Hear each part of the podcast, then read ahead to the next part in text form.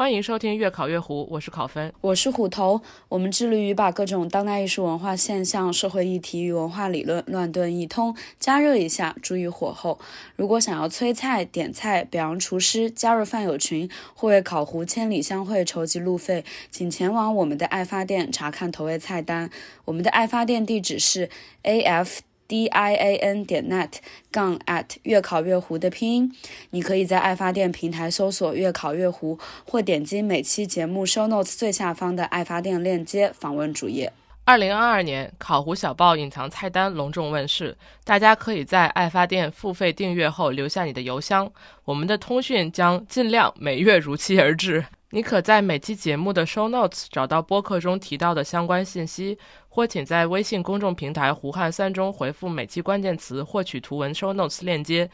本期的关键词是大盘鸡。李提督，现在就请您品尝一下。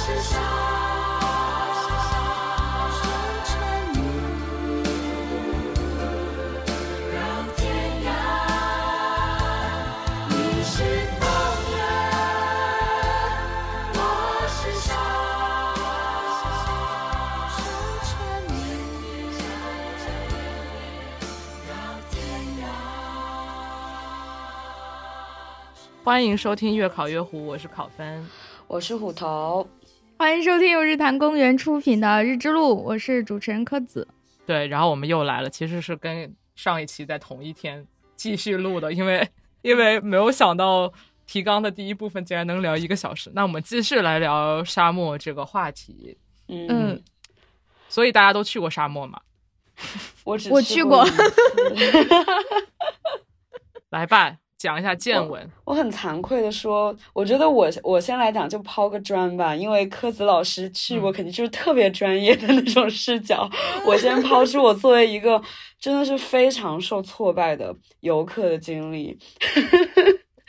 就是我人生唯一一次。去沙漠是去，就像我第一期提到，就是有一次去摩洛哥旅行，然后，嗯，参加了一个几乎每一个去摩洛哥旅行的人都会去参加那种，呃，五天的进入撒哈拉沙漠边缘过夜的一个骑骆驼的行程啊，太游客，要素齐全，要素齐全，对对，还买了那种摩洛哥的袍子，然后拍照，真。但是，其实我觉得，就像我第一期说过的，就是我觉得我对沙漠的主要的想象一直都是通过文艺作品来的。然后我对沙漠，说实话，知之甚少。我对非洲也知之甚少。然后，所以我去摩洛哥的整个旅行都，其实我觉得我是受到了非常强烈的文化冲击和。心理冲击，我玩的非常的不安稳，就是我充分的体会到了我自己的经验的局限性和我对世界的理解有多么的有限。非常会反思，对，就整个旅行一个旅游把你旅成这样，嗯，就是一方面就是。呃，我体会的就是说，沙漠地区确实是生活不是很便利。就像我说的，沿路上大部分你看到其实都是很荒凉的戈壁滩。然后公路旅行嘛，其实跟公路电影太不一样了吧？就是你就一直坐车，特别无聊，就。而且就是，我希望哪个公路电影要拍一下，就是车坐久了腰酸背痛的这种。嗯，哦，对啊，他们都没有吃的也不舒服的这种。对，吃的也不舒服，腰都不会痛嘛。而且非常的缺水，就是我们沿路去到的每一个路边的厕所都是没有就是冲水系统的，因为沙漠地区就是非常缺水，然后水都要攒着用。然后我能感觉到。因为中国对摩洛哥是免签的嘛，其实这些年很多中国人都去摩洛哥旅游。在以前，摩洛哥的地理位置，它在直布罗陀海峡的，就是它通过直布罗陀海峡连接西班牙和葡萄牙嘛，然后它在欧，它离欧洲其实是非常近的。在以前，它是欧洲殖民者的后花园，嗯，它法国殖民地。法国人、西班牙人都非常喜欢去摩洛哥度假啊。然后就是在我忘了摩洛哥那个城市叫什么，就海边那个城市，它是世界上第一个美国大使馆设立的地方，非常有意思。但就是比如说，像现在免签之后，很多中国人都会去摩洛哥旅行，然后你会知道当地的主要的经济来源其实就是旅游业，然后你会感到自己走在街上，我觉得自己就像一个移动的钱包。你刚说那个是拉巴特吗？哦，应该是拉巴特，对对对，就是一个海边的城市，就是像如果你去拉巴特或者卡萨布兰卡这种城市，它很多地方是非常欧化的。因为已经有很多欧洲人在过去的一百多年间，他们已经去过摩洛哥，然后在那边建了自己的别墅啊、宫殿啊，包括那边也有圣罗兰博物馆等等。嗯，就是你那种那种，那也成为异域风情的一个景观的一部分吧，我觉得。但总之，另一方面就是。我非常深刻的体会到，就是我只是一名游客而已。就是我看到的，我去过的所有地方都是旅游开发已经开发到的地方，嗯，然后在那个地方语言也不通，然后食物也吃不习惯，就天气特别的热，然后非常的缺维生素，在沙漠里面你吃不到任何的蔬菜，对，就你吃到的蔬菜是根茎类蔬菜，就是胡萝卜、土豆，他们管这个叫蔬菜，还有洋葱，我就 我觉得我特特 特别崩溃，对，然后。比如说，你拿出手机试图找手机信号，或者说，比如说，就是有人在路边抽烟等等，就是这些行为，你会觉得在那个地方，一方面你去到的每个地方，它还是非常有旅游业的痕迹，它可能会有一些小卖部等等，它是非常现代化的。但另一方面，你看到这些人迹罕至之地，你会觉得。嗯，我在这个地方出现真的是对的吗？你会觉得非常的突兀。当时我就非常能理解西方殖民者他们进入沙漠的那种冲击，你知道吗？就是语言也不通，景观也不通，然后呃，食物也吃不习惯，也没有水喝，就是冲击太强了。我就会觉得，我能不能脱离游客的这个身份，真的去认识沙漠？但另一方面，我能体会到的是。这个旅程非常的疲惫，你一直在坐车，而且你坐了五天的车，你就才来到沙漠的边缘。而且我到了边缘之后，就是你们要从普通的车换成就是骆驼或者是吉普车嘛，然后才能开到沙漠里边。而且我当时做了一件让我非常深刻意识到就是我是谁的一个行为，就是我到了那个沙漠里面，我立刻打开谷歌地图。我想知道我在哪儿，就是你到了沙漠里面，它是没有任何坐标，它只有沙丘嘛，就天和地。然后我很想知道我现在在世界的哪个角落，我到底在哪儿？就是我，然后我就打开谷歌地图，而且你要爬到那个沙丘的顶端，你才能收到信号。然后我就立刻在那个地图上码了一下我当时的方位，因为我觉得不仅是留念，而是我觉得我需要通过谷歌地图这个东西来理解我是谁，我在哪儿，我在干嘛。我第一次觉得，就是我是那么的没有办法确认，就是自我这个东西。我我当时是有一种恐惧的，比如说你有一张 Visa 的信用卡，里面是如果你有额度的话，然后你又会英语，其实我觉得你可以一个人搞定很多事情，你可以一个人去很多国家旅行。可是我当时去了沙漠，我会知道这些东西都是不足够的，因为他们是在我们所舒适的这个圈子的范围之外的，就是。这种感觉非常的明显，然后我觉得另一方一方面就是我非常希望我能够脱离文艺作品的滤镜，能够脱离旅游目的地的宣传的这个话术，离开谷歌地图去真的就是我人已经在这儿了，为何我需要谷歌地图？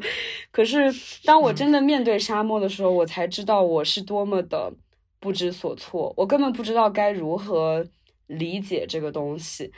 然后另外一个体会就是说。即便我来到了好像所谓的世界上最大的沙漠，我打卡，我来过了撒哈拉，我觉得我很想捕捉住它，我想让它成为我的一部分。可是另一方面，我觉得就是你是多么的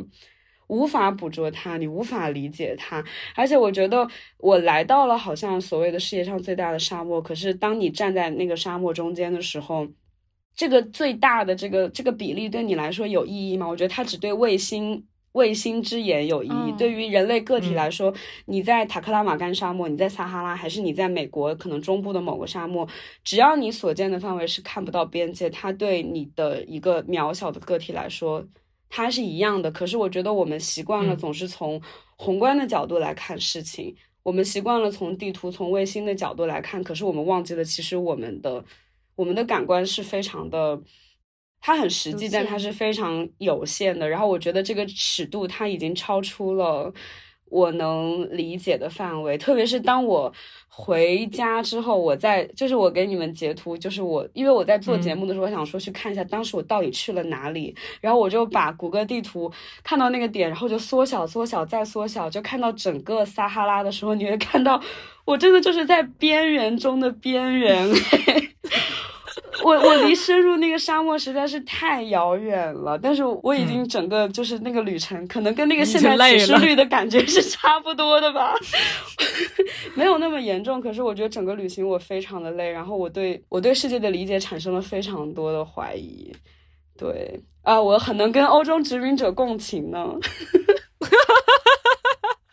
好问，还有问题的发言。啊 但是这个很很有意思，就是其实我们每个人有的时候我们是一个中心的强者，有时候我们是一个边缘人，不一定。对，所以你可能有的时候从有一些边缘的那种作品里得到了共鸣，有时候就从那种强者的。但是其实其实很喜欢看那种强者的片子啊，爽片嘛，会不由自主的把自己有的时候带进去。你需要带入他，你才会成为爽片。所以我觉得，就是我没有什么立场来讨论说接触沙漠的经历。就是我我去过，但是我不知道我得出了任何 有用的结论。就是很多的疑问，疑问再疑问。自我反思是一个很好的结论。但很有意思啊，你你描述的这个过程，而且是我觉得沙漠冰川。包括现在南极都可以去了嘛？嗯，这一些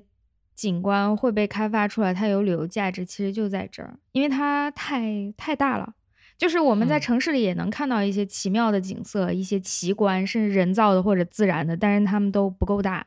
你很快就能从它旁边路过，你大概坐两站地铁就可以过了。它城市里再大的景观，两站地铁足够出去了。嗯，但是沙漠可能就是。太大了，太大了，所以它大到你它肯定会吸引。嗯，它大到你已经无法理解它了。就是我没有办法用，就像你说两站地铁，两站地铁是一个标尺，可是你无法用几站地铁来描述这种程度的 沙漠冰川。就是你你你简直是无法想象。就算你真的可以实际测量，但是你测量出来它有几百站地铁，那又有任何意义吗？它没有任何意义的。嗯，对对，你就算知道它有对多长，好像也没有什么意义。对，那又怎么样呢？我想讲一下，就是因为我其实不能算是去过沙漠，虽然呃小的时候有去过宁夏一些沙丘，然后就会进行一些滑沙呀这种运动，沙坡头呗，什么运动项目，这根本就不叫，就是甚至没有像比如说湖那种你要开很多天的车才能到达的地方，他们都是一些我去过的都是一些公园。然后我最近就在想，就是我和这些不熟悉的。地理环境接触的这些契机，其实就是最近两年不是在美国坐了好几次火车。然后我每次坐火车的时候，嗯，首先我爱坐火车，是因为我不需要下车，就是我不需要和和我经过的这些所有城镇或者是地理环境发生超过。停站十分钟的关系，对我就想路过一下，就是我的，就是一种非常 非常就是不想走出自己舒适区的，对对对对这种状态。但确实给了我很多，就是首先就是我见到了很多我从来之前没有见过，而且确实是中学的时候在地理书上看到的一些美国的景观，比如说我们中学的时候会学。美国中部的一些地方，比如说犹他州或者是呃新墨西哥州，它有一些红红岩的那种荒漠，然后它会有一些呃石，就是风石形成的那些石头，它是中间很细，上面上一个平台，这样。风石蘑菇，嗯，对对对对，颜色是非常漂亮的，或者是有一些呃荒漠，它确实是有一些像你说有一些植被，有一些草，然后是一望无际，非常非常平，特别平的那种，我。坐火车经过过犹他，也就是呃《末路狂花》的取景地。然后犹他是一个很有意思的地方。前一段时间正好读了一本书，也是作者是土生土长的犹他州的人。然后犹他就是它有科罗拉多山脉，然后也有很大的、很广阔的那种延平，就它是白色的那种荒漠。然后还有一些就是与别的，比如说与新墨西哥相比较临近的，又是红色的那些地貌，就很有意思。对，然后还经过今年的话做的做了一趟线是贴着美国与墨西哥的这个边境走的，所以是有经过新墨西哥，很有意思。就是你在新墨西哥这个地方，它也是类似于荒漠，虽然它地上有一些很矮的草，然后那附近也有很多国家公园什么，但是我们走逐渐走逐渐走，就会其实是可以看到美国。和墨西哥边境那个川普造的墙，特朗普造的那个墙，嗯，哇，然后就是墙的对面是有很多墨西哥人家，他们是离墙非常近的，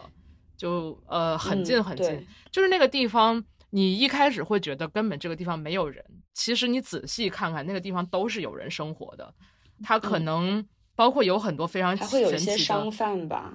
就是我经过的可能没有离那么近，所以看不太清楚，但是那个地方。首先，那个墨西哥那边也有很多国家公园。我觉得美国是一个很有意思的地方，在于它如果不是国家公园的话，就会被用于采集石油或者是一些矿产之类的。所以，美国的这个土地，它如果不是景观，它就是资源。对，就是说，如果你要保证这个景观的话，一定要把它变成国家，建就是纳入国家公园的体系，否则它就会被拍卖掉。也是我在读那个，就是犹他州那个作者写的那个书里面，就是讲到，因为犹他有很多呃石油资源什么的。但它也有很多就是原住民世代生活的地方，然后有很多有神圣意味的土地，所以对于这些州的这些，尤其是中西部这些非常地广人稀的地方，对于这个土地的争夺是一直是非常严重的一个事情。嗯，就是如要不是比如说国会通过一些法案，然后把这些地方纳入到国家公园的体系的话，那他们肯定就会一块一块的被拍卖掉。然后有些能源公司它可能并不会开采，只是就是买了这块地，然后就放着，等待石油价格的上涨。或者等待一些其他的事情的发生，然后但是呢，因为它是放着的，它不是属于国家公园的地方，所以一个是人们不能轻易的去，还有就是它的保护会发生很多问题。就我坐在火车上的时候，到一些地方会有那个，嗯，美国的就是 National Park Service，也就是类似于管理全国国家公园的这个机构的一些工作人员，他们会上车给你讲解，就是我们经过的这个地方是国家公园，然后他是他就会发说很多冷知识，就挺有意思的。这个好玩哎。对对对，就是我觉得坐火车，因为你会经过很多地方，然后就会让我知道一些，就是如果你只是去。其中的一个地方可能不会知道的东西，包括沿路上很多的地名，其实都是来自于原住民的语言，就是呃，可能是 Navajo 或者是霍皮，对吧？他们的一些语言的保留下来的地名，然后还有一些嗯国家公园的名字也都挺有意思的。反正就这些信息，呃，让我觉得呃和。就是你本身可能会想象这些地方都是荒无人烟的，是没有一些没有什么人的，然后也很难生活。但其实是，就是感觉每一寸土地上都有很多 battle 在发生。嗯，对，所以就还挺有趣的。嗯，好像就是现在所有的土地，就算它看起来是荒芜的，其实它都有一个名分，有主的。对对，都是被规定了的。你到底是一个什么性质的土地？嗯哦，不过我还有一个，就是整个这个荒漠的旅程中，我印象非常深刻的就是我其其中有一天，应该也是在新墨西哥那边吧，就是就是下雨，然后我发现就是我能够，因为那个地方特别特别的平，所以你可以看到很远的地方有一片云，然后那一块有一个雨柱。就是只有那一小片区域在下雨，然后就是或远或近，或远或近。然后到了深夜的时候，正好是我们开的这一段路在下雨，就是整个那个车厢都是黑的，然后四处全都是闪电，呃，然后所有的人的手机都会就是经过那个地方都会提示什么黄色警报之类，就是 在深夜的黑暗的车厢里，每个人的手机都会响一下，然后外边什么也看不见，只有闪电。但当时就觉得天啊，这就是就是你在书中会读到的场景。就是在很远很远的地方有一个地方在下雨，然后你是可以看到的。就这个东西是在城市里面是你是不可能观察到的这样的场景，嗯，让我觉得很神奇。哦，这个还挺酷的。考老师真的是美国那个铁路旅行大师，真的我已经替你安利好，向大家安利这种这种玩法非常神，非常有意思。哎，以后。不知道什么时候能再去了。我之前去时间太短了，都来不及坐火车。这样，嗯嗯，对，火车太慢了。美国的火车就是要坐，你想去穿过美国的话，要坐一个过四五天吧，少说。对，嗯。主要它的公共交通我都有点担心，就是因为我我去都是开会，什么时间特别短嘛。啊，像他那个晚点呀，或者什么出个事，我就回不来了，我就滞留了，再给我抓起来。所以就之前我想过。我哎，之前是不是我们那期节目的封面就是新奥尔良火车站的那个火车站里面的钟是没有表针的？这就说明美国火车晚点就是没有时间火车。我在新奥尔良坐了他那个室内那个有轨电车，啊嗯，就大概坐了六站吧，坐了有两个小时，震惊啊！这是发生了什么？他真的就是想开就开，想停就停，非常自由。对，不愧是新奥尔良的那种感觉。哎，为什么会扯到这儿来？哎，对，来吧，说说您的沙漠体验。对，我觉得说一下不一样的吧，因为我觉得我和考老师都是从游客的角度，而且就是有一种距离感，观赏的角度吧。对对对，就有一定距离感去呃看沙漠。其实我们没那么了解沙漠，也不知该如何了解。说实话，我不知该如何脱离这个游客的滤镜去看它。我听你们讲完之后，我就发现我也没有那么了解沙漠。就可能就是对不起，不是故意的这种自我审问，又看柯子逐渐烤糊化，真的非常对不起。就是我的第一感觉是，你们描述的这些游客的体验，其实我也有。嗯，在我去的过程中，我也不能说，尽管我是出于呃研究的目的去，好像视角就完全不一样。其实也没有，其实。终归我是一个外来者，所以我去的那个过程当中的很多体验或者经历过程也是类似的。因为每次其实出野外虽然很开心，但是出野外之前还是会觉得，哎呀，好累啊，又要去了，然后坐车四五天什么之类。因为很多地方，尽管现在那个公共交通已经挺发达，就至少我们可以坐飞机到附近的一个小城市了，不像原来坐飞机只能到省会。现在很多小地方有有机场了，但是从机场到我要去的研究点还是得坐车，至少也要开个大半天。比如您去的都是什么什么地方呢？鄂尔多斯，你们肯定知道。嗯嗯，就像鄂尔多斯，你可以坐飞机坐到伊金霍洛奇，这就已经很近了，它已经是鄂尔多斯市里的一个地方了。但是从机场这个旗要到各个旗去。它一个旗大概相当于一个县，就是这个从行政区划上来讲的话，那要去到其他旗坐车就得坐大半天，这都是比较近的。所以往往我们去一周到十天也去不了几个旗，就两三个吧。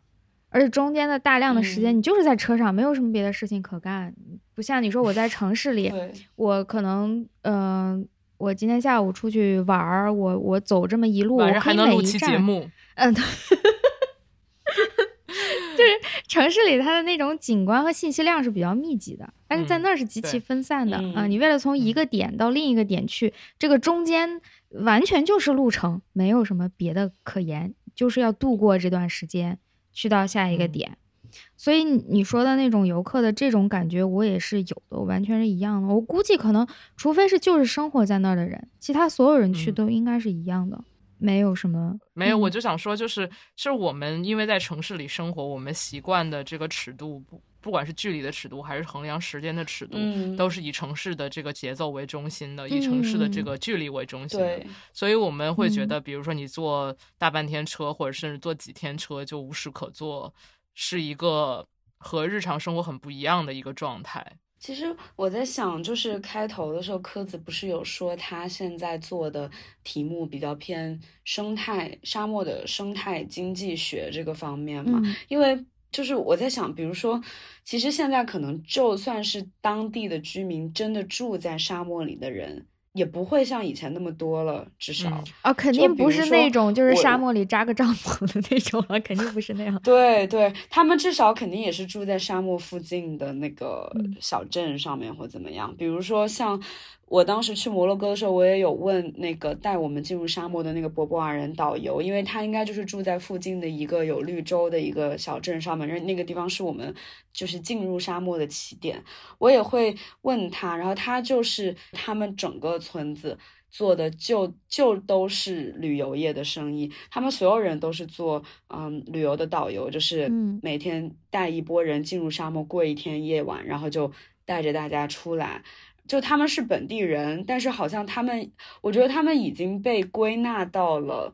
不仅是归纳到旅游业，而是归纳到你从摩洛哥来看，就好像是一个全球化的旅游业的这个系统里面了。就是我没有办法想象，或者说当地人。他们如果不做这个，他们留在当地，他们还能做什么？可能如果你离开，呃，那个地方，如果你去首都，你去大城市，像拉巴特、卡萨布兰卡这些地方，你可能比如说可以去餐厅里做服务生，或者是做一些其他的工作。但是如果你留在当地，好像你就只能做旅游业的工作。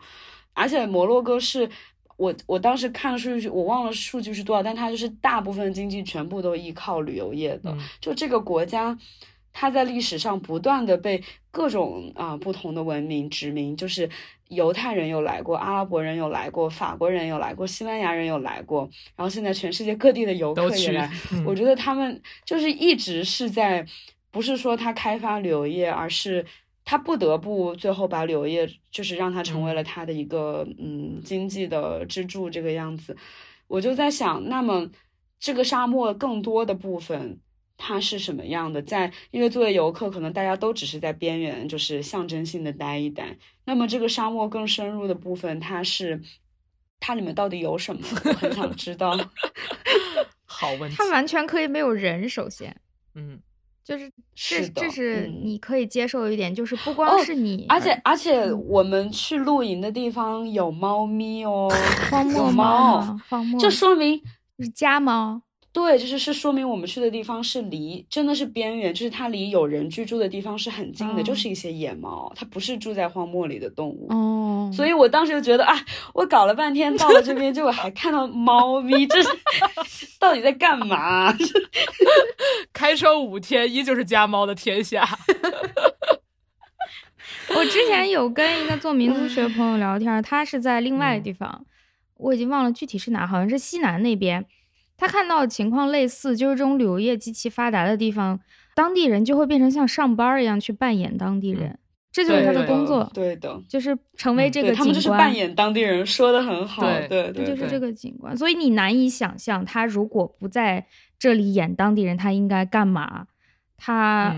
就是这个的一部分。他好像已经不是普通的一个劳动力了。那么一个普通的劳动力，他有很多的选择。他在这里演当地人的时候，他其实只有这一个选择。他不可能去从事普通的那种产业，但其实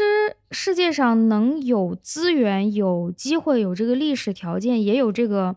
就是意志力去坚持发展完备的这种三产的国家是很少的。因为我们生活在中国，所以我们觉得这个事情理所应当。我们自己生产粮食，我们自己有工业，我们有我们的服务业。现在我们的。呃，包括信息网络这些产业也都发展很好，我们好像觉得这个很自然，一个国家就应该有这些。其实很多国家是，他要不然没有这个条件，要不然在历史上没有给过他机会，或者有些人有过这种机会没有坚持住吧。所以，嗯，很多国家它确实就是这种现状，它就是只有旅游业，只有服务业。那听起来是很好的事。我其实不是很喜欢有一段时间的宣传，就是全国各地都在。呃，喊大家要发展旅游业，就是说旅游业是可以发展，但有段时间宣传的有点过度，就好像它是一种更优的产业啊。我们发展它就不用破坏环境了。这个提法的初心肯定是好的，希望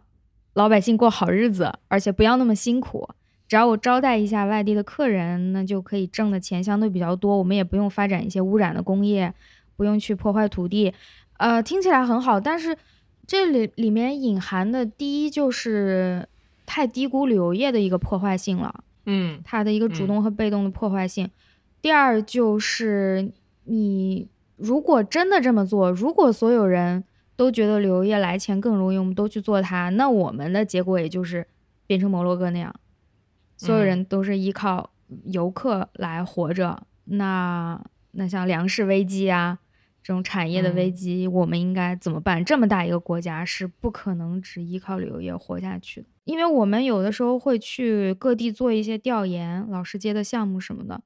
基本上每个地方的规划都会大量的强调他们要如何搞旅游业，就这个倾向让我觉得不太好的在于他们把旅游业看得太好了，看得太重了，把它放成了一个太优先的一个位置。嗯，像沙漠呀、冰川呀这种地方，它本身因为它的那种特色性很吸引人嘛，也有很多人强调，像沙漠里都会强调说，那要不然我们就发展沙漠旅游业，好像这没有什么损失呗。你像。考老师去滑滑沙就可以掏钱了，互动老师坐五个小五天的车过去也愿意掏钱，就好像听起来是一个很好的事情。但是你们所有这些人去了之后，你们是要吃喝住的呀？对，这对基础建设的要求其实是很高的吧？对，其实很高。这个我们且不谈你能不能如何把这个教育和展示景观的功能做好，就基本我要让这些人在这里生活的舒适。这个其实对当地的破坏就不小了，还想怎样？这些人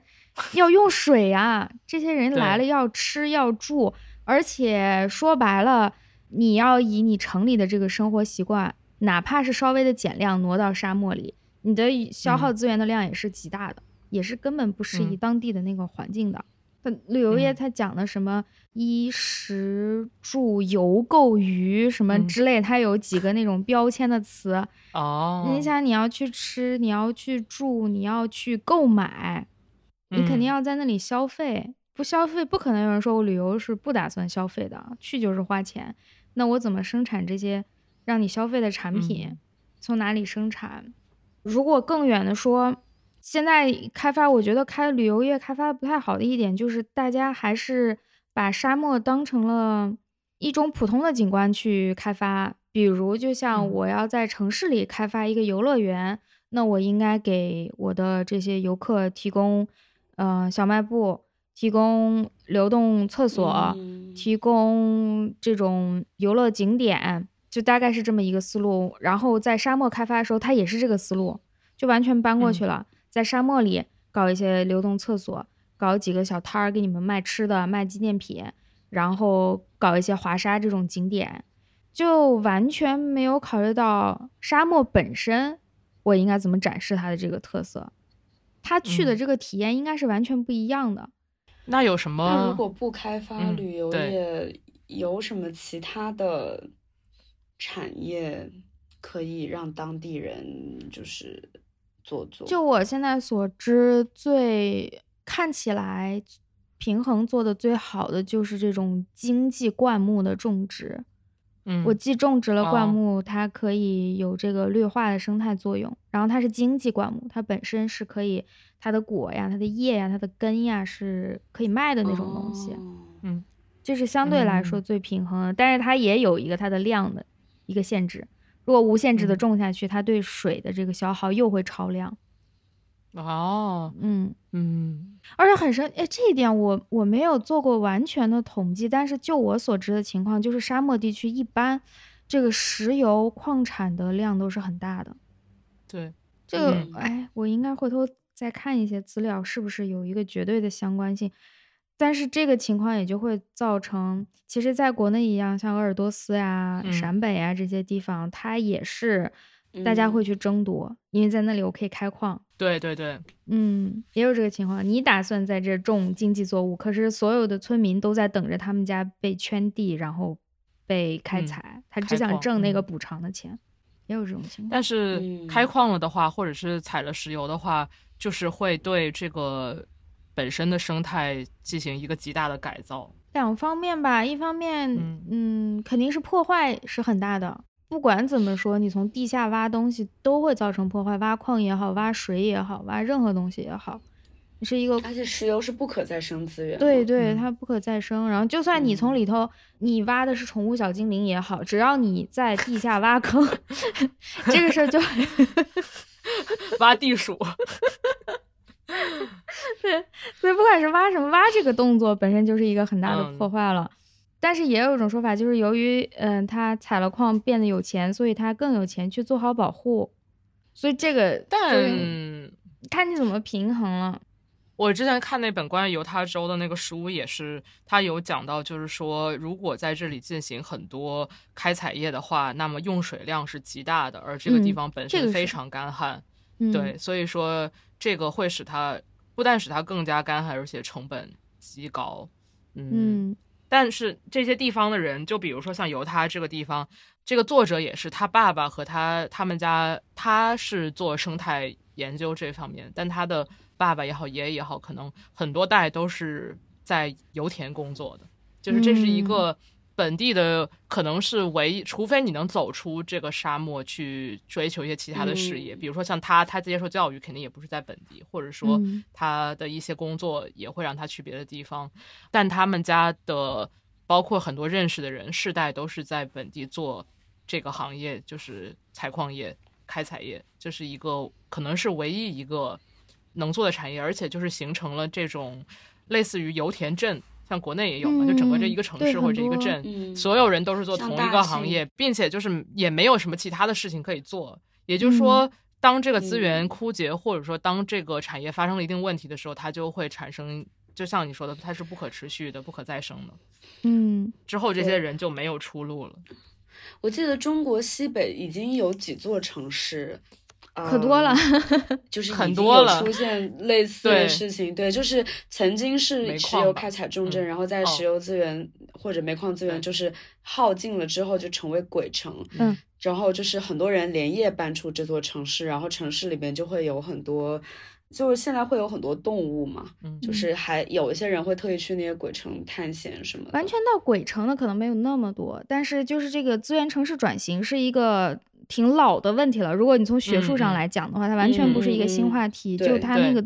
呃转型城市那个名单都发了好几批了。其实好多城嗯市都有这个问题，因为有些城市它根本就是因为采矿才出现的。才对对嗯，对，所以那你一旦枯竭之后，这些人还嗯要不要走？他如果要走的话，有些人在矿上干了。其实我姥姥 姥姥姥爷家就是，嗯他们是从顺着一个金矿一直辗转了很多地方，到最后哦停在陕西的时候，就是我小时候去姥姥家的时候，那个矿上就已经完全是空的了，只有老人留嗯在那儿。然后大家很神奇，那个小山头上就开始互相做生意，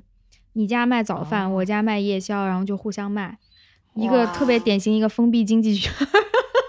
后嗯。后来学经济学的时候，每次想到这种，我就在想那个小山头，我就在想这个钱从哪里来？钱就是从你家赚到我家，我家赚到你家，就是这样。因为以前所有人对都只是在那个矿上工作，这种嗯地方非常之多。我们为什么会聊到这儿来？哎，我其实我是在想，我是在想，嗯就是我觉得一个很重要的话题是，包括你之前说到的，嗯，我觉得给我一个很大的感想的一句话就是，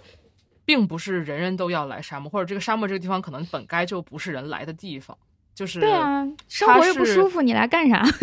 对，就是比如说包括旅游业也好，干啥呢？就是啊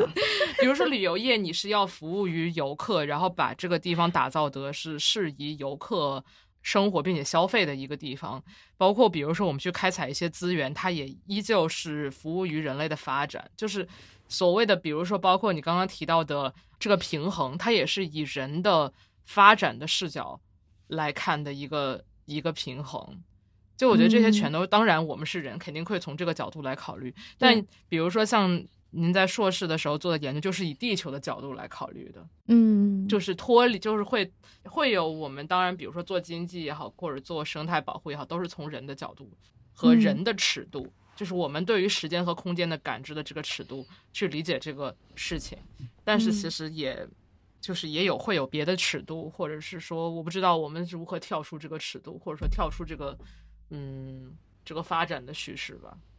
如果你你从自己生存的角度讲的话，那肯定还是要从人的视角、对对对人的时时空的对我有用的嗯这个范围内去看。如果你你是要了解它的根本性的规律的话，那看人类的嗯时间尺度就太短了，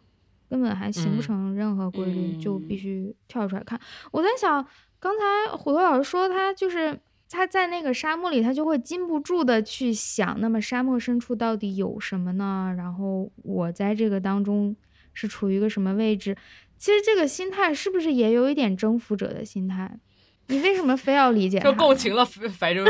欧洲殖民者，就是从这个角度来啊。对你为什么非要理解他？好有好你，完全可以不理解他。嗯就大家好像试图掌握这个地球上发生的一切事情，何必呢？自然科好问做自然科学的人发出了一个终极 问题。但是你知道，我有一个我有一个小爱好，就是我特别爱看谷歌地图。嗯就是我以前没有，可是我可能是前几年去了，包括我我在去摩洛哥之前，我 literally 去了冰岛，嗯呃，考老师也在，嗯然后我从冰岛直接飞到了摩洛哥去找我另外几个朋友。哇你这个景观以变化 呀，哎，这冰与火，这是嗯 我的双子座朋友安排的行程，真的是把我搞死了。但 anyway，就是当时也是在冰岛看到了很多让我非常惊讶的景观，超出我的理解范围的景观。然后我回家之后，我就会点，我有时候会点开谷歌地图，因为我会在地图上码我去了哪些地方。嗯，然后我就会点开谷歌的那个卫星图像看一下，卫星拍到的是什么样子，然后我就会回想一下我去的时候我看到的是什么样子。我觉得就像我说的，可能因为你有我有了卫星，而且卫星技术现在在生活中运用这么普遍，你会觉得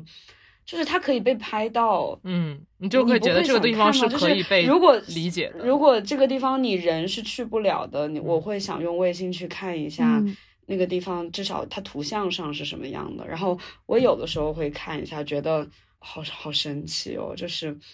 什么都没有的地方哎，然后 就是被一个很厉害的摄像头从宇宙里面拍下来，然后也不是说试图理解吧，我觉得就只是好奇而已。就是你可以问这个问题啊，我不能问问题吗？我又没有 要征服他，就是突然有点我们彻底聊跑了，这是我们在哪儿？哎，那这种这是我的好奇好奇心和嗯征服欲，可能它中间也没有差那么大。嗯对，我觉得这个确实是有关的，就是说，现在我们技术的发展已经到了我们可以看到这个地方，嗯，就是哪怕你不能去对对去到，但是你可以看到，就是当这个东西的图像已经被你掌握了的时候，就这感觉这就是摄影术最最原初的那个迷信，就是当你、当一个人的影像被拍摄，你就对被摄取了灵魂。所以就嗯我们当我们觉得所有的这些景嗯色。就是它的图像已经深深的印在了我们脑海里，你就会产生一种就是这个东西是可以被理解的。包括我们比如说拍摄宇宙也是一样，就是嗯嗯，就是这些，哪怕我们并不理解那些东西，但是比如说黑洞也依旧也可以被拍摄下来，然后你就会产生这种好像我们是可以理解、可以去丈量的这种错觉也好，或者是冲动也好，就是感觉好像要要去要去理解它，但确实，但确实这个东西就是太表面了。就比如说我们看到这个，对它太表面对，比如说我们看到看到的沙漠和我们真正站在沙漠里面，就是这种身体的感受，肯定是完全完全不能被想象的，除非你去到那里。嗯但是就是我去，我作为研究者进去之后，除了和游客相同的那种经历、那种体验以外，更多的时候我好像也没有更理解它。就是我嗯我可能去到相对来说比较深的地方，然后甚至在那里取了样品，或者甚至说做了实验呀，或者看了它更多文献，我好像也不把它看作一种奇观了，它就和其他所嗯有的景观没有太大区别了。它并没有带给我更深的那种理解感。它成为了你知识体系的一部分，就像考老师去旅游一样。考老师就是看个花都要知道它属于哪个缸，跟周围气候有什么关系，就是纳入到文明的一部分了。啊，有有种这种当然这，但我觉得这个是我潜意识，我刚刚提到了文明和自然的对立，就是好像你把自然嗯取了一个名字嗯标本，对对，对，呃，对你起一个名字，试图命名它，你试图叫出它的名字，首先就是把它纳入了你的文化体系里面。嗯，对，哎，但这个不是错呀，这个是这是我们认识世界的方式嘛。嗯，对对对对对，嗯我觉得就是聊回来，其实还是刚刚讲到旅游业，就是我们好像就是被发展的这个 narrative 所主导。就像你说，就是好像各个地方都在推广旅游业，就是每个地方都要大力发展经济，你都必须经济富强。可是这些地区的他们发展了呃旅游业或者开采了石油资源，他们拿到了钱之后呢，他们的后代可能很多往往就是会离开这个地方，去到城市生活。嗯这样子的例子看过很多，而这个地方不管它如何开发、如何发展，它是永远不可能像北京、上海那么发达的。就是这个天然的地理的区别，就包括这些历史上几千年以来的这个资源的积累、文化资本的积累，已经导致了这些地区它就是不可能那么发达的。嗯那么，就是像之前说到说，你开采石油赚更多的钱，可以反过来保护沙漠，就是这就是一个很很很悖论的一个。啊，对我明对，就是我觉得就是好像它就有有一个结，就是对于我们可以说这些地方，OK，它不应该有人住，但是它总是会有那么一些人住在那个地方的，那他们应该怎么办？嗯但是如果他们没有保护好当地的生态，久而久之，这些沙漠就会，比如说沙尘暴，它就会影响到呃更多的地北京这种方城市。嗯到那个时候，你发现就已经非常晚了。然后你会发现它的源头在于一开始我们没有好好保护那些沙漠地区。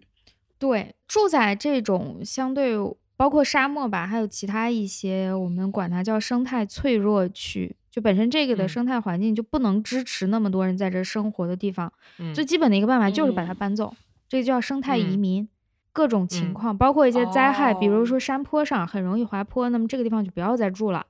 这种移嗯搬走也叫生态移民，这是一个最直给的一个方式吧，不能说简单，嗯搬家是很难的，但是这个是、嗯呃相对来说比较直接的一个思路嘛。除此之外，如果不搬走的话，嗯、你要在这住也可以，但就是你刚说的问题，就是那你就要接受这里不能发展的一个现实。这个在每一个条件对嗯每个国家内或者每一个地区，甚至整个全球，其实都有这种地域上的分工。就依据你的第一自然，就是你本身的这个自然条件是什么样的。有些地方你就是主要负责保护，主要提供这种生态服务；有些地方嗯就是负责挣钱。嗯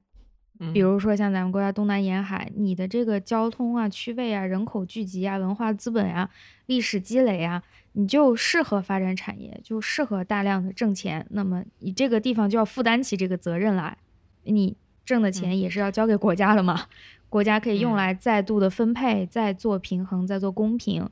有些地方你就是应该保护好这里的生态，比如上游的水源地呀、呃沙漠这种沙源地呀、等等。你不保护好的话，其实对于下游来说也是一个破坏，对你自己也是一个破坏。所以这个分工其实是一个很宏观上的规划，他经常面对的矛盾就是我从宏观上来讲，我知道你有些地方是不可以发展的，但是对于微观嗯来讲，生活在那里的人有错吗？，对，对他对对，就没有这个权利。他们也想要发展，而且我觉得还有另外一个，不只是说他们想要发展，而是说，我觉得从全世界的范围来讲，就是有一种主流或者是更发达地区推通过自己的文化资本推广自己的生活方式，就是、嗯而而不是说，就比如说最简单的例子。呃，我们现在所有人对于美好生活的想象，都基于的是美国中产的生活方式，而不是比如说尼泊尔的人很幸福，那么我们就要追求尼泊尔人的生活方式。就是这个很强烈的文化话语是对所有人都在作用的，并不是说生活在本地的人他们就想要追求更好的生活，而是说这种所谓更好生活的途径是被这个世界的一部分人规定的。嗯，那么在这种情况下，对于本地人来说，发展到底意味着什么，并不是他们自己说了算的。嗯而是说他们要是一些其他的地方的呃地理条件、经济条件，再规定着什么东西叫发展，什么东西叫做已经发展好了，嗯而其他的这些生活方式也好，或者说文化也好，就要跟着这条路线、这条线性的路线去走。如果不是那样的话，就不不只是说 OK，本地人是我们不想保，不是说他们不想保持某种生活方式或者怎样，而是说这个线性的逻辑就规定了什么样叫做好的生活，什么样叫做未发展、未开发或者是待开发的生活、待发展的生活。就我觉得这个其实是一个很有意思的事情，包括你说的，比如说他们本地呃，反正人也比较少。呃，相对于经济发达地区的话，那么他们就要负责保护这个地方的生活生生态，然后就是不进行过度的发展和开发。问题是这个东西什么叫发展？不是他们说了算，所以就我觉得这确实是有一种不公平在里面的。对，这里也很复杂，而且因为你相对不发达，所以你的话语权也比较少。对对对，好像你就是听呃宏观的安排，或者但是你心里其实向往的是你打开可能抖音、快手看到的那些在北京、上海的白领的生活。对，这也是一个问题。就现在信息它已经可以突破你这个地域约束了，以前你见不到那种顶尖大城市的生活的时候。可能还好一点，还可以坚守自己的这种生活方式。现在你可以直接其实他们只是一种生活，但是他们的声音太大了，所以他们垄断了我们超过百分之九十以上的我们对生活的想象。但是其实这个生活是不只有这一种。就你打开电视剧，他们的生活都是对啊对啊，嗯，不管做什么工作的人住的房子都很漂亮，然后就连 什么学生、实习生都住着那种一看就不可能买得起的大 house，然后。在里面家具都是一看就很贵，然后吃着什么不让吃那种，不是我们普通人的生活。但是电视剧里全是这个。你们刚说的问题，其实我在想，它有两个层次，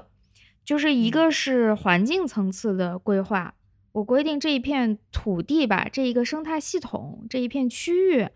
它更多的承担生态的责任。但是生活在这里的人，其实。它是可以流动出来的，就是直接一点就是搬迁，嗯，间接一点就是用其他的方式把它吸引出来。大家现在确实也在这么这么做嘛，都在往大城市集中，往沿海集中。包括我自己也是一个从西部跑到东部来的人，其实大家也是你自己就会做自主选择了。那如果我们都流动出来的话，对于当地的保护也是有好处的。嗯，但这种就会造成怎么说人类生活方式多样性的。消失会，对，这个是一个很大的问题。对，包括比如说美国原住民，就是首先不只是说要把他们吸引出来的问题，而是说当这个社会的资源呃集中在一些固定的区域，然后嗯留在本地的人会产生很多社会问题。嗯，就这个社会问题也在，因为他们处于这个整个国家的。资源分配的边缘，所以这些社会问题其实并不是他们本身这个小的社群有什么问题，而是说是外界带给他们，就是外界的变化也好，或者是一些规划上的问题也好，或者是一些对于资源的争夺也好，使得这个社群产生了一些社会问题。那么作为个人来讲，他们唯一能做的就是要不我逃离这个社群。然后这个社群就逐渐的变小，甚至消失，要不然就是在这个社群有一个有一些巨大问题的社群里面持续的生活，然后外界会产生更多的对于这个社群不行的这种，对对，就是这种印象，使得它就更加加剧。就是美国原住民，尤其是中西部的一些保留地的原住民，有很多这样的问题，就是比如说包括酗酒也好，什么也好，就是，嗯，并不是说他们本身就酗酒。或者说，他们本身一定要坚守一种所谓原始的生活方式，不与美国主流社会合合流，而是说，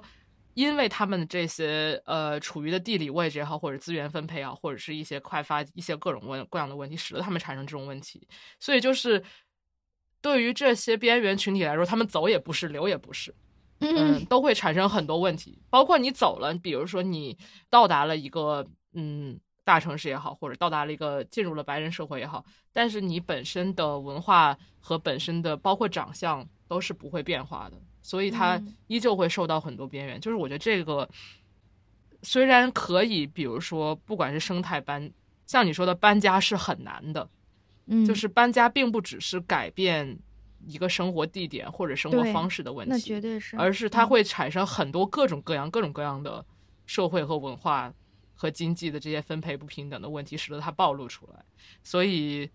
嗯，对，所以就是说，我觉得好像一方面我们说这些地方并不适宜人居住，所以人们就可以走。但问题在于，作为个体来讲，你走是有很多后续问题的。嗯，对，而且包括它就会使得一些地方，就比如说本来就很拥挤地方，就更加拥挤。这也并不是一个 一个好的解决方案。那怎么办呢？就是呃，从一个角度上来讲吧，其实这个是由于承担了一些非市场、非经济功能的地区和人，他们的贡献没有得到承认的一个问题。对，嗯嗯，这个在经济学上可以吧？因为我我不是做宏观的，我不是很擅长，但是就我看到的一些资料研究成果来说，呃，这个东西你可以把它称为一种正外部性，就是他嗯们做的事情对于所有人都有好处，但是这个做这件事情的成本、付出的时嗯间、付出的精力等等等等，只有他们自己付出了，所有人都得到好处。这不就是家庭主妇？对，对，是这样，这个范围是可大可小的，大到全球都一样。就比如现在这个气候变化的问题，只要一个国家少排放碳，那么所有人都会从中得益。但是只有少排放碳的这个国家承担了少排放所损失的这些经济，成本，嗯。对，只有他承担，但所有人都得益，这嗯就是一个全球范围内的一个。正外部性。如果是我们国家内部的话呢，就是生态保护的这区，比如说水源地的这些人，他就不嗯。能吃喝任何有污染的东西，他不能发展任何的工业。如果他坚持在这生活的话，他就不能挣很多的钱，等等等等，他生活必须很朴素，这个结果都由他来承担。嗯但是所嗯有与这条河流有关的人都得到了好处，这个嗯，就也是一种正外对部性。那么，如果他的这种贡献能够在他现在生活的这种状态下得到承认的话，比如下游的所有人嗯都愿意自主的给他很多钱来感谢你为了保护这个水源贴地对付出嗯。的努力的话，那他也没有必要搬走，他也嗯，肯定会减少很多他现在我们看到的这种社会问题呀、心理上的问题呀、嗯。各方面，但是就是没有没有得到这份承认，所以大家嗯必。须用其他的方式来弥补他的损失，比如搬走，嗯。比如说强嗯。行的在这里发展一些污染的东西，等等。嗯其实经济学上也讨论这个问题，我怎么在市场不能直接承认它的情况，因为市场只承认就是确实的产成嗯品，你最后产出了什么，我花钱买这个，嗯前面的那些东西是往往不能得到承认的。那就比方说，我们规定一些补贴，或者规定一些买卖的权利，规定一些嗯税，就谁、嗯谁破坏了谁就来付税，等等等等。其实解决的方案是很多的，但是都解决的不够好，所以它它是一个老问题。但是直到现在，就是你拿它去申基金，也还是申得到的，就说明这个问题还没有被解决。就其实到底嗯怎么样让这种正外部性得到一种市场的肯定？嗯，让就像家庭主妇，家庭主妇的问题也没有被得到解决呀。对，但是我觉得，我觉得就是这样子的正外部性，他们在经济问题上的这个权力结构，好像很像家庭主妇与主外的丈夫嗯之间的这种关系。就是主妇必须首先你要打理好家里，嗯但是可能你的劳动往往得不到承认。但如果你没有打理好，比如说。可能是不是会对丈夫在外面工作造成一些困扰，嗯或者所谓的拖后腿嗯 quote unquote，然后这个时候你没做好，可能你就会被指责。但同时，因为你没有出去工作，所以你的吃穿用度都是丈夫工作得到的钱。对但是你帮他解决家庭的这个部分，每天让他有饭吃、洗衣服、照顾小孩的这些，嗯、就是工作，劳动嗯它是隐形的，对，它是一个隐形的劳动。对，嗯但是在性别问题上来说，可能就不像就是我们讲的，比如说荒漠这种很脆弱的地区，它就是不应该去开发，比如说像上海、北京那种大城市，不应该有很多人居住，不应该开发那么多的工业，就是服务业。但是对于性别议题来说，就好像是说。以前好像觉得女性就是应该主内，但是现在从五六十年前，我们在说的是说女性是也可以主外，就是从这个角度上来说，就是可能这个权力结构对于家庭主妇来说是这样的，但是我们在今天的性别议题，感觉就好像就是在说女性本身她是可以有更多的，她可以去做不同的职业，她可以选择脱离家庭主妇的这个角色。可是对于荒漠来说，可能客观条件上他就很难脱离这个 在后方的这个这个职责。对它它这里有个问题，对他没有办法摆脱。对，就是第一是你做的那种隐形的贡献很难被量化，就算你想要给嗯他钱，嗯到底给多少合适？家庭主妇也好，但这个不是我们就是量化系统的问题，就是量化的这个嗯机制是规定或者说，我觉得并不是说它不能够被量化，而是说我们传统的量化机制只量化一些东西，而不去量化其他东西。对，就一种很模糊的那种，甚至你没有直接感受到的那种贡献，你该怎么去衡量它？而且往往这个衡量权是掌握在那个挣钱的人手里。对，就是掌握在这个量规定量化系统量化什么的人的手里。对。对的，嗯，包括就好像给钱的是赚钱的丈夫，他决定他要给家庭主妇多少生活费。就你们俩虽然坐在谈判桌上谈这个问题，家庭主妇肯定没有谁是被饿死的，他他应该也是得到了一些分配的。但是当你们在谈这个分配的时候，其实并不是平等的，对吧？嗯，肯定是挣钱的那个人或多或少他说了算。如果他给你很多钱，那也是他是一个好人，他是。怎怎么样？这个都取决于他给多给少都是他给多是他是好人，给少是他没有公平的对待你。在这个里头，其实家庭主妇是没有什么谈判的权利的。他有本事说：“那我明天不给你做饭了，我饿死你。”丈夫说：“那走吧，对吧？不用等到明天。”所以在生态问题上也是类似。我直到前前一阵还看到微博上有人在抱怨，就是一个。东南沿海地区的一个一个普通人，他的微博就是发了这个近几年的那个财政，哪些省是正的，就是给国家交的这个财政，哪些地方是负的，就是要需要国家转移给他。然后他作为一个东南沿海比较富庶的这种省份的普通人，他肯定就觉得不公平嘛。这个这是很正常的，而且不公平是指就是我们挣的钱多，但是还是要给一些地区补。给你们钱，他就是觉得我们这些地方的人就是每年在挣钱，哎，对，在养着你们，其实就是这个感觉，这个就是很多丈夫的心态啊，完全一样啊，我养你啊，你不应该给我做这个做那个吗？就是并不并无法意识到，就是说，比如说这些省份如果出现了什么问题，或者说他们干脆就自然环境选择摆烂。那你根本也，那作为别的地区的人，你其实也会活不下去。对对，就是会生活受到影响。对的，嗯，对的，对。我觉得打破这个思路是非常重要的。就像我刚刚说的，就是我们的价值体系也好，或者说谁来规定什么是有价值的，它其实一直是处于某一类人、一些人中，或者是一些地理地区的人手里。就我觉得重新认识这个问题，或者说重新就或者说改变这种。什么是重要的，什么是不重要的？这样这个思路是很，是一个很很重要的事情吧。大家试图在做，可是我觉得还在各个领域都没有解决好，太难了，这个事儿太难了。这么多对人天天研究，或者普通人天天实践，大家也没有找到一个完全的解决方案，确实有点难。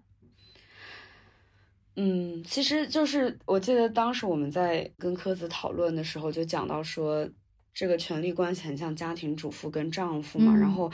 就是其实早在七十年代的时候，就有主要是美北美的学者就提出，他们那个词叫 eco feminism，也有的叫 ecological feminism，就是生态女性主义这样子。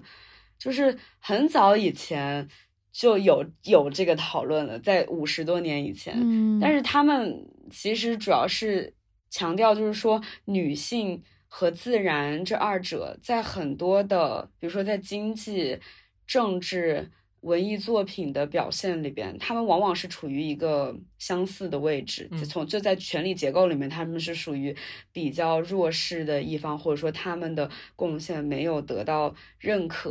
而就是 eco feminism，他们想要批判的，或者说让我们注意到的是这种所谓的，比如说工业的自然观，就是把自然视成资源，把女性视成一种资源，或者是比如说所谓的科学的。呃，发展观、科学的自然观，然后就是他们想说，比如说工业科学这种我们认为的发展的这些概念里面，他们其实暗含的很多是男性中心主义的。他们把女性或者自然视成一种资源，视成一种他者，视成一种可以调配的东西，而没有把他们当成一个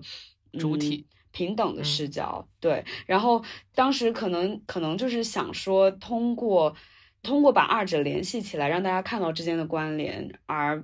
把就是破坏这个不平等的这个权力结构的现状。包括我觉得他们提到一个很有意思的，就是说，当我们在描述自然的时候，很多语言我们会不由自主的使用女性，嗯，自然母亲、地球母亲，包括英文里也有什么 Mother Nature 这种词，就是我们是不自觉的把自然。把会会给他贴上一个性化的，我觉得不叫贴上一个性别的标签，而是贴上一个固有的性别的标签。就是母亲，她是奉献型，她是无私的奉献，她不停的奉献，她把她的石油、她的水，她不停的给我们使用，而我们会歌颂她的伟大的付出，可是并没有真的去保护她。嗯，这样子，就是其实母性女性往往是处于类似的角色。然后就像我们刚刚提到的这些电影吧，其实就像我们说到，往往男性主角他们是从一个做一个征服的角度视角去进入这些沙漠，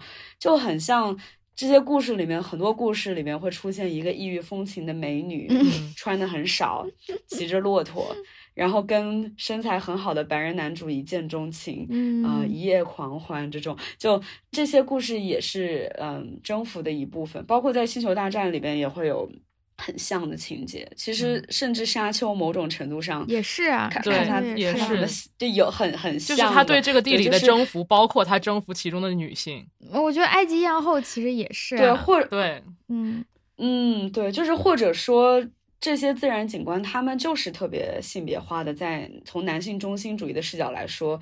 资本主义侵略这些东西，他们都是男性中心主义的。嗯，就是其实你们讲的时候，我想到了一个，我不知道你们会不会这么谈，就是像我们这边写研究的时候，会先写你的科学问题是什么。这个科学问题一般是一个特别大的、特别根本性的东西。嗯，然后你从这个大的科学问题，比如说我我常用科学问题就是可持续发展，就这是一个很大的话题。我从根本上是想，呃，研究可持续发展这件事儿，但是我的研究点会很小，我研究点就是沙漠，沙漠里的一个小问题。但是在这个科学问题当中，可以包括很多研究点。那么在这个大范围内，其实，呃，性别议题或者说性别之间的这种平等和生态问题。它只是不同的研究点，它的科学问题是完全一样的。嗯，就是当大家权力不平等，或者这个价值体系偏向其中一方的时候，另一方该如何争取一个平等的权利，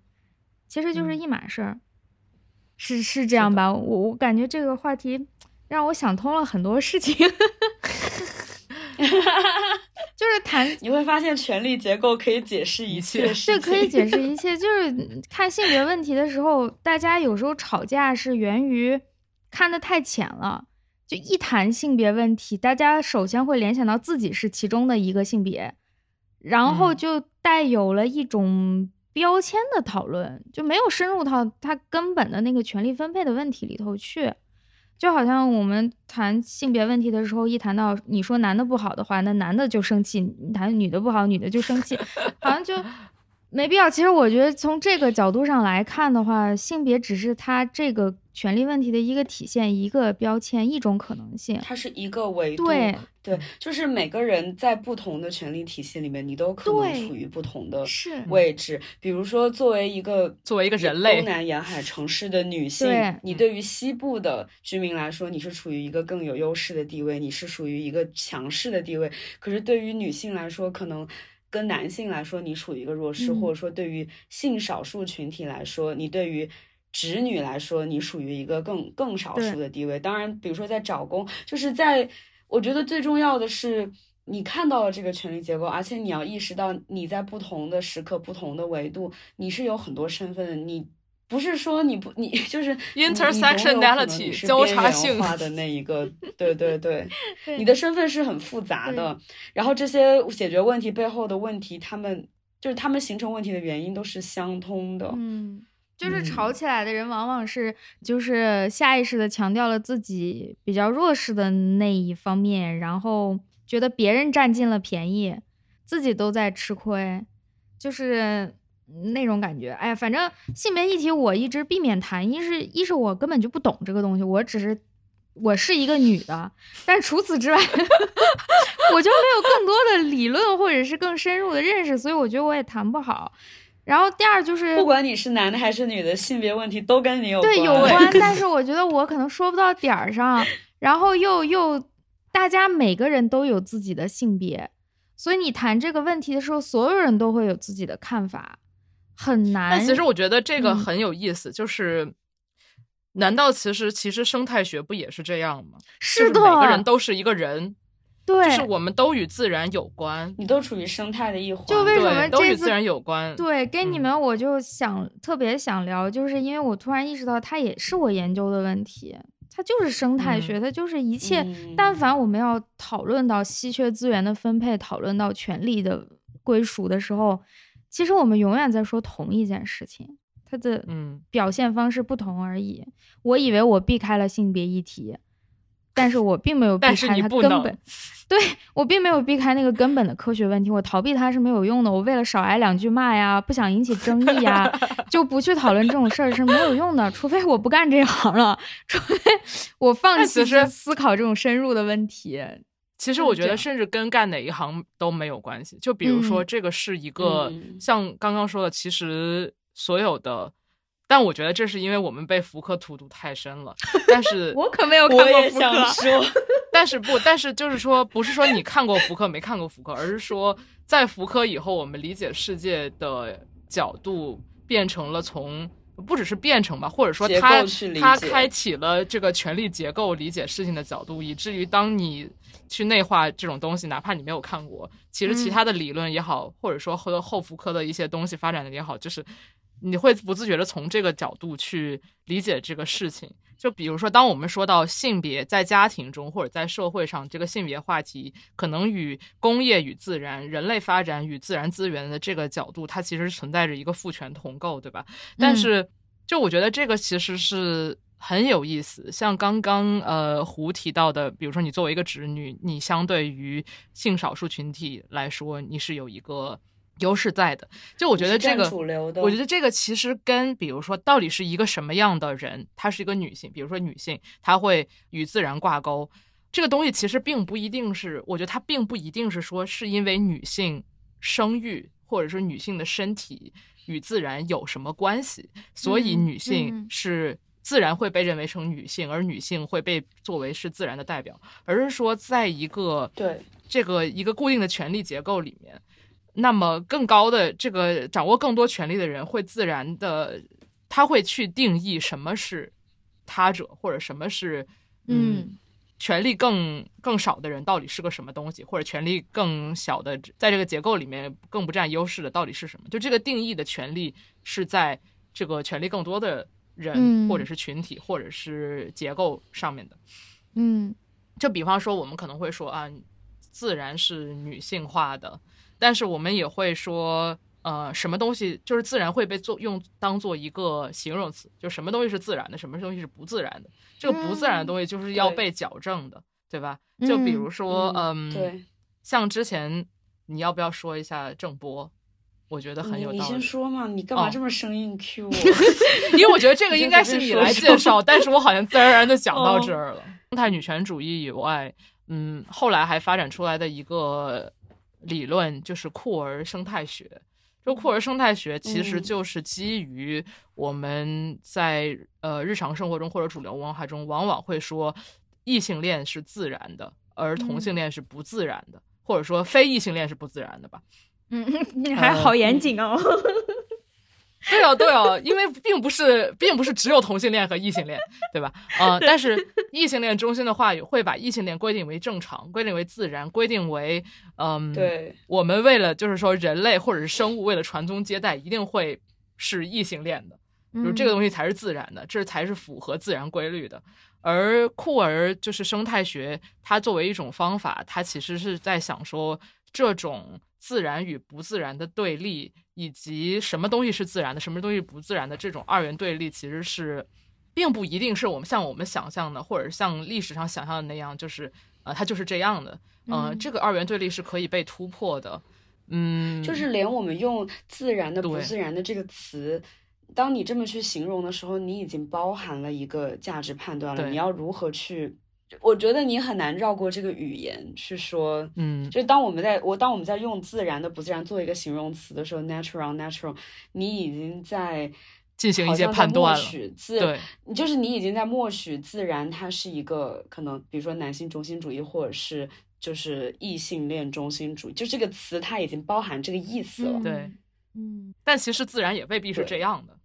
就是对，因为嗯。其实现在有越来越多的研究，就是我我好像上周才在果壳看了一个很无聊，就讲那个什么最近不是很流行那个色情那个表情包，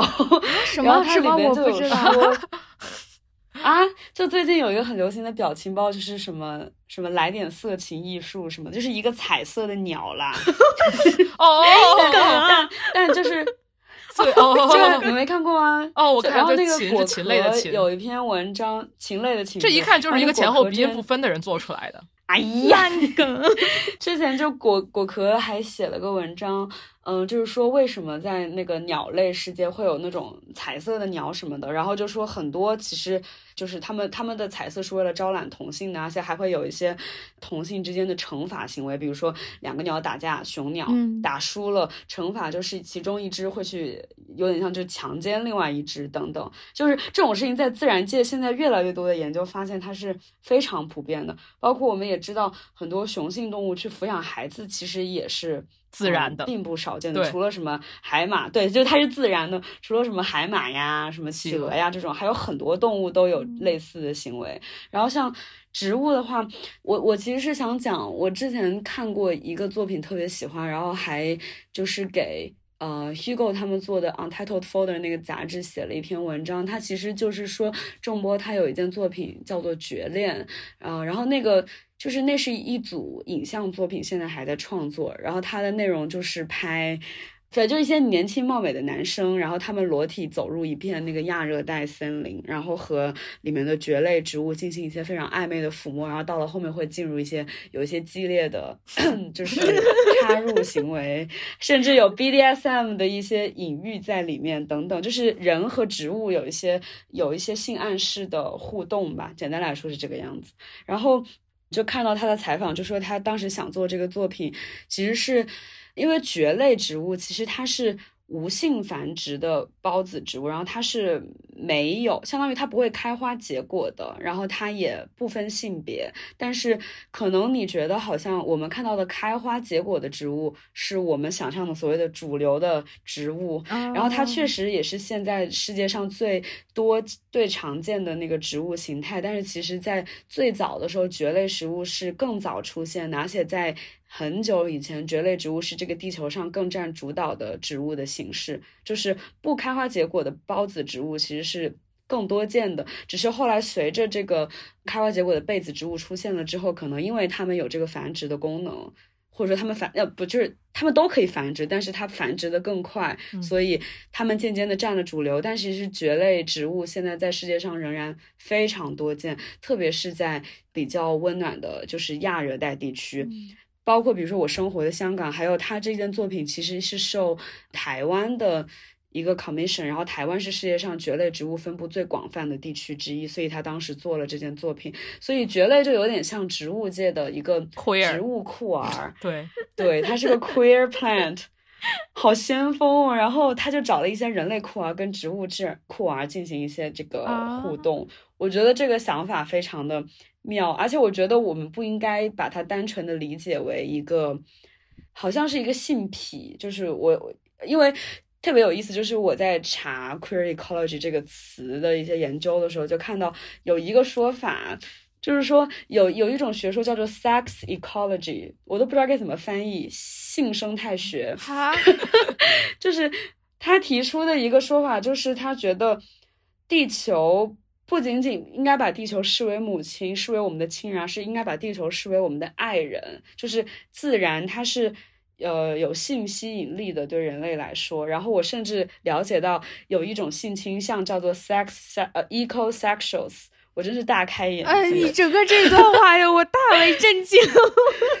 没，但其实我觉得它说明了很多问题，过载了，我已经。对，而且对，而且说明了很多。我我先说完，就是我我看到，其实我只是读到 Wikipedia 的这个介绍，然后他是说提出 sex ecology 这个说法，这个说法的两个人，他们是一对，好像是一对 couple，呃，然后他们都声称自己是 ecosexuals，然后他们说，根据他们的调查，在全世界上有几千个人的性取向是 ecosexuals，是嗯。终于进入了上一期预警的部分，就是我们这一期没有预警，就这样了。你把上一期的预警再剪进来一遍。好的，好的。就是我觉得我们不应该，当然不应该以这么肤浅的，就说这些人，比如说这个艺术作品里描述的这些人，他们就是这个性取向，或者说他们有这样特殊的性癖来观看这件作品，而是我觉得我看到这件作品的时候，我觉得他给我。打开了很多想象的空间，就是说，不仅是 queer 物种之间 queer 和 queer 之间的连接，它好像能开启一种新的图景，就像是我们说到《末路狂花》，两个女性，她们到沙漠里面。放飞了自我，沙漠成为了他们实现自我的地方。就是因为沙漠是边缘，女性也是边缘，所以他们就碰到了一起。不是说蕨类是 queer，然后那些男生也是 queer，所以他们在这个雨林里面，呃，在这个森林里面，他们碰到了一起。我觉得不仅仅是这样，而是说一种看待自然的方式，就是在这些男生的互动里面，这个自然它不是资源，它不是景观，它不是旅游的，嗯。就是它不是我们能够用这些资本主义的这个框架去理解，或者说能够去征服的东西。它也不是有威胁性的，但它也不是无私奉献的。它跟我们想象的这些固化印象都不一样。它就是一个植物。嗯，当然你可以说把这些植物是不是有把它们 sexualize，就是让他们。但我觉得你很难去讨论说，到底是他们把这个植物性欲化了，还是这些植物它们本身就可以是性的主体？对，就是因为植物本身它也是有性的，对，只不过它和人类的性是不一样的。可能对于这个所谓的 ecosexuals 来说，他们是相通的，但可能对我们从来没有想过这些事情来说，植物的性感和我们想象的性感是很不一样。但是我觉得从这个视角去看植物，是我此前。从来没有想过，我觉得这个对话已经超出了酷儿，嗯，而是说从酷儿这个视角来进入这件作品，你会看到一个更宽广的。我觉得它已经超出了自然文化的这个二元对立了。它甚至连它也不是关于去人类中心主义的，它不是那么宏大的叙事，而是一个就是好像是两个生命，对。但是可能看作品的时候。就你有很多解读空间吧，当然艺术家并没有写这么多，就是我自己的一些想的非常远的那个想法。对，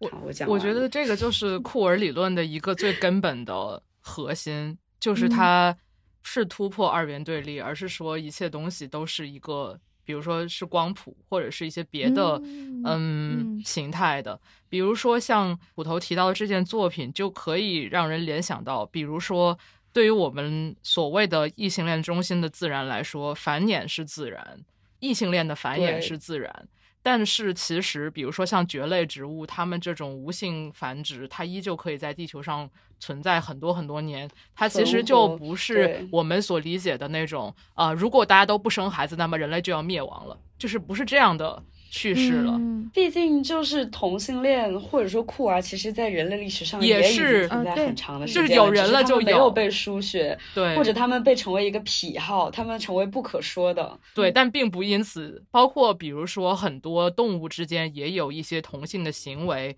或者是一些与我们想象中的家庭结构，然后呃繁衍结构不一样的这些行为，但他们也并没有因此灭亡，反而 动物的灭绝反而可能与人类活动或者是一些其他地质是有关的，对吧？所以就是，所以这个东西就是，我觉得也是像刚之前科子提到的很多问题，就说哎呀，大家都在研究，但是没有被解决，就我觉得。我突然想到，就是其实我们谈到的这些理论也好，作品也好，或者甚至说保护生态的意识，甚至乃至就是乃至说把自然作为一种资源进行开发，这些东西在人类历史的角度讲，其实都是很新的东西。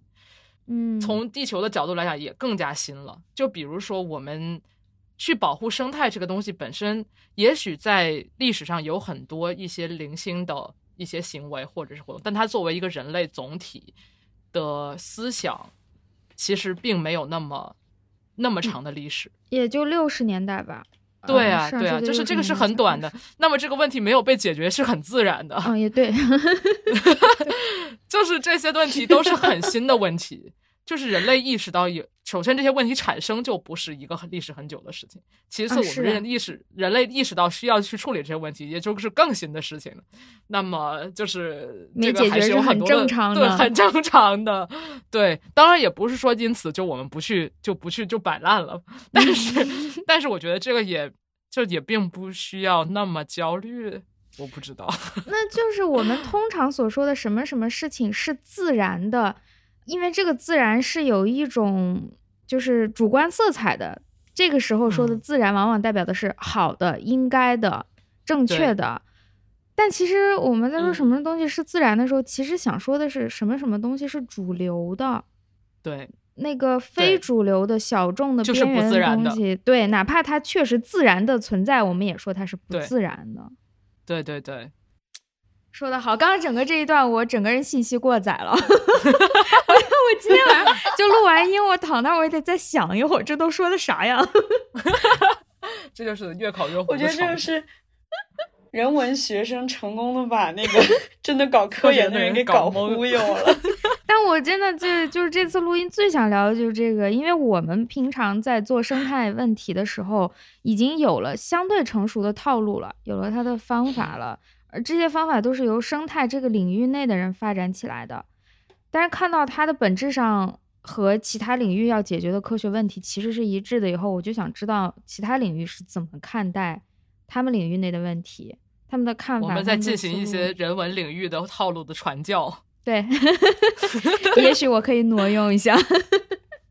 但其实这个东西并不是，对，我觉得并不是说这个两个学科没有相通，而是我觉得可能就是一些跨学科的研究，在可能比如说它是跨 A 和 B 的呃研究，但它可能在 A 领域产生的影响要远比在 B 领域要大。嗯嗯，比如说就是罗安清那本书《末日松茸》，它现在也有整体中文版。它的嗯完完整的嗯标题叫《末日松茸：资本主义废墟上的生活可能》。它其实根本根本上来讲，对它是个人类学研究。它在人类学领域是这几年就是大家都交口称赞的，就是人人必读的一本著作。但是我相信，可能他在自然科学领域没有获得在人类学领域或者是其他社科领域，甚至是更广义的人文领域那么大的。根本没有呃听说过，对不起，我会去看的。对，但这本书这本书其实很有意思，就是说它是一个，它在序言里面就写说，它是在尝试进行自然科学与文化研究之间的这个跨学科嘛。嗯，像我们刚刚提到的，无论是生态女权主义，还是酷儿生态学，还是一些包括我们对于影视作品里面的沙漠作为文化符号，嗯。带有一些殖民色彩的这些分析，它其实都是把自然作为一种比喻性质的东西。嗯，就是它是一嗯。个，它是一个很文化研究的视角，就是说自然是一种，包括围绕自然的话语，围绕不同生态的话语，它都是用来比喻人类社会以及人类社会的权力结构的一些，它是个喻体，它不嗯是一个。我们就是与生态学或者与自然科学的区别是，人文学会把会把这些东西作为喻体，而并没有真的去介入，比如说像我们想想要看到的，可能是说人文学科的这些比喻是如是能够如何研究自然科学、看待自然的方式，或者去研究自然的方式，但这种可能就就更难做一点。然后就是《末日松茸》这本书，因为我到现在还没有完全看完它，所以我就不说太多。但这个这个就是我推荐一期播客，就是山月十岁那期，呃，有一期播客是完整的几个人讨论这本书的，他们有非常详细的介绍，聊得很好，大家可以去听听。他这本书就是讲全球几个地方对于松茸这种菌类的采摘以及整个经济系统嘛。然后他就是通过研究这些，他其实想要表达的是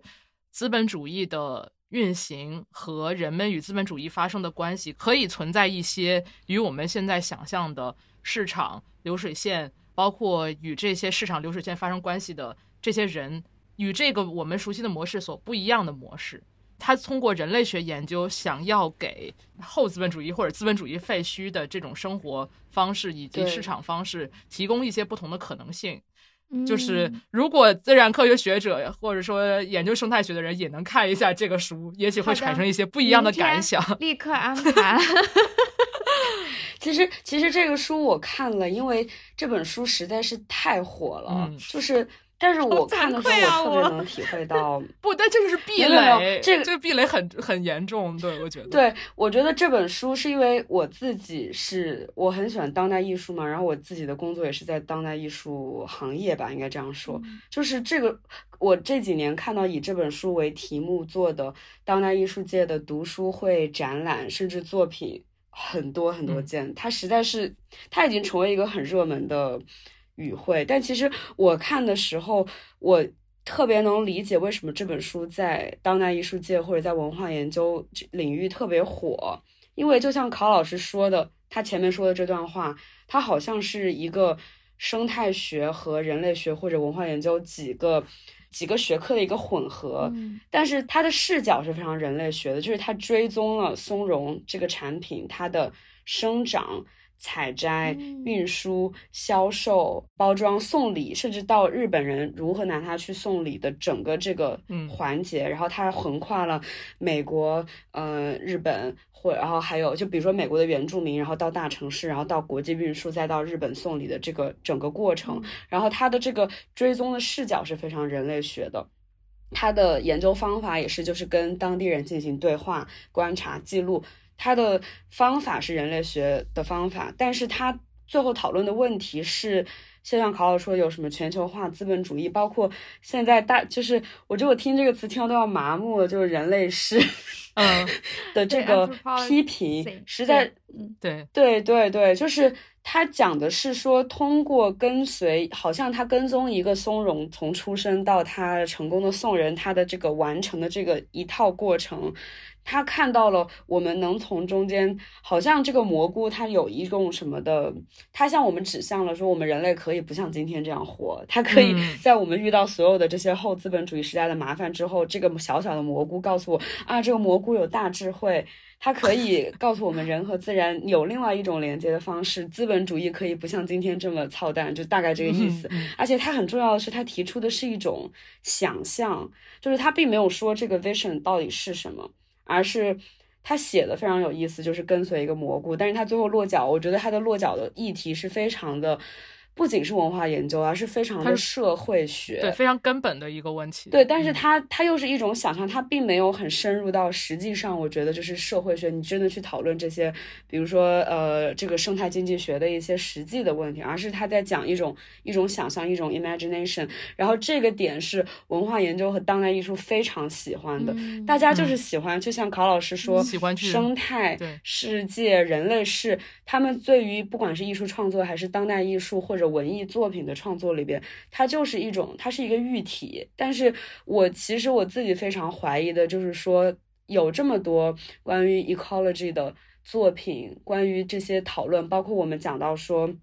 七十年代就 ecofeminism，其实七十年代也有很多 ecofeminism 的文，就是艺术创作。就是当时美国特别有名的策展人 Lucy Lippard，她做了一个展览，就是那个展览里面当然有男性也有女性艺术家，但是里边有是一个很有影响力的展览，它就是关于 ecofeminism 的。其实也就是把身份问题和环境问题放在一起谈。但是我觉得我们有了这么多讨论，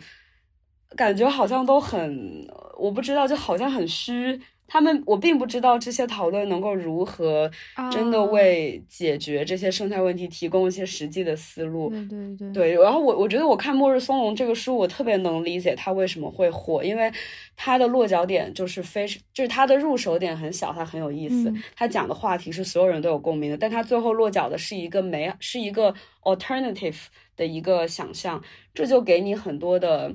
呃解读空间。嗯然后文艺创作最喜欢的就是解读空间，大家喜欢符号，所以这个书出来有很多影响力。但是我其实真的不确定，我读的时候我有很多疑问吧。其实我我我不知道，我不知道你跟随这个节目还可以做第第三期，就是末日松茸读书会。这其实确实我从来没有想过这个问题，因为确实这本书在整个人文社科领域都就是广义人文社科领域都火，但是显然就是他在自然科学可能就没有那么高的知名度。其实我觉得这个是很因为有意思的。我觉得他的落脚对我觉得他是从生态学入手来想要说为人类，比如说为资本主义的讨论提供一些呃新的思路。嗯可是我真的不知道我们这些人文领域的讨论能够为像柯子这样子，我觉得是非常做实事、非常有 意义的也不要这样啊些研究。就好像我们这整期节目，就是我跟考老师两个人疯狂，感觉疯狂忽悠。对，然后就是卖拐，买了现在这本书现在柯我买了，现在多少钱？现在柯子觉得自己的两条腿不一样长了。忽忽悠悠我就全了。可可可是我我觉得我我自己是很有疑问的啦，就我不知道能否为这种实际的经济问题、资源分配问题能够解决什么什么问题。你你讲这个的时候，我感觉又回到了那个那个光谱的那个问题，就是你现在发出的所有疑问，跟我在写我的论文的时候的疑问是完全一致的。我不知嗯道我做的这一些理论上的产业的研究，究竟能够为沙漠治理、为那里生活的人、为那里的切实的节水技术能够起到什么作用，完全一样。我感觉我我感觉这期串台已经瓦解了日之路这个节目的根基。做科普到底有没有用？所以就是我们可能就是在这个光谱上，可能那种呃最落地的事情处在一端，然后嗯最抽象的这种意识上的分析在一端，然后可能中间有很多路要走。对中间有很多嗯然后模糊的这种地带一种衔接，你们可能处于更意识分析的，我可能相对你们来说处于更技术一点的、理性一点的。客观一点、具体一点的，但是我的下游还有更加具体的那种去做工程的人，去确实去种地的人，确实去种这些植物的人。那我们其实嗯你往左看和往右看的时候，内心的那种疑惑是一样的。对，一嗯样的，是的，是的，就好像嗯就是五十年前已经已经说我们可以突破，也许可以突破发展的视角，突破未发展和发展的这种二元对立的视角去看待嗯一些关系，但这个东西到底如何能够指导一些人的生活，或者是一些政策的制定，其实中间还是有很多、很多嗯路要走的。没关系，慢慢来，这才发展了五十年太。多疑问了。哎呀，人类还能活多少年不好说。那就应该在这个，这就是这一期这一期的最后一句话，我觉得非常好。我我还要说一下那那个三本书的问题，再不说嗯结束了。就是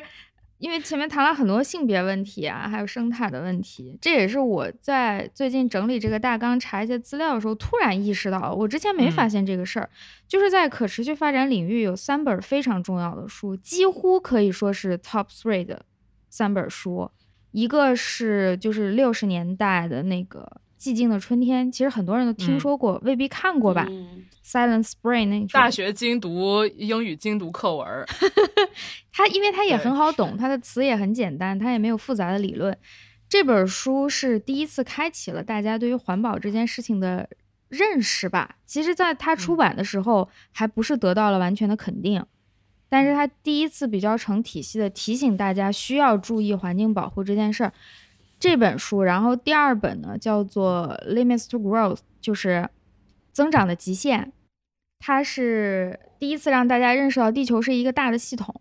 它不是一个嗯简单的线性的因果关系，嗯不是说我看到那里有一个沙漠，我过去种树，这个沙漠就会被绿化，不是这么简单的。嗯你这个行为会影响很多的后续作用。现在我们看起来觉得很自然的那种，你需要多考虑几环，在那个时候是第一次被大家认识到。这是第二本书，然后第三个呢，可以叫书，也可以叫报告，就是《Our Common Future》我们共同的未来，是联合国其实他们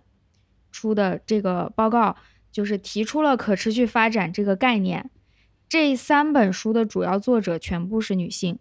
就像《嗯 Silent Spring》，它的唯一作者就是一位女性。对，然后那个《增长的极限》，它是有好几个作者，但是打头的就我们所谓的一作通讯嗯是一位女性。然后那个我们共同的未来，它是当然是很多人合作的一个结果，它是一个大的报告。但这个报告的主要发表人也是布伦特兰，她也是一位女士。就是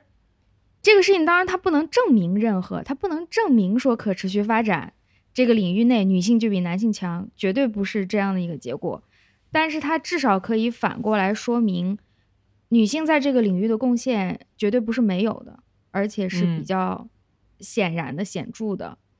嗯就如果有人说啊，在环保啊，或者在这种生态学的领域，嗯、男的就是绝对的优势什么的，那这三本书肯定可以证伪这件事情了。就是女性还是做出了非常多的贡献，而且呃很有意思的是感觉是，这个在很多领域都可以套用。是吧？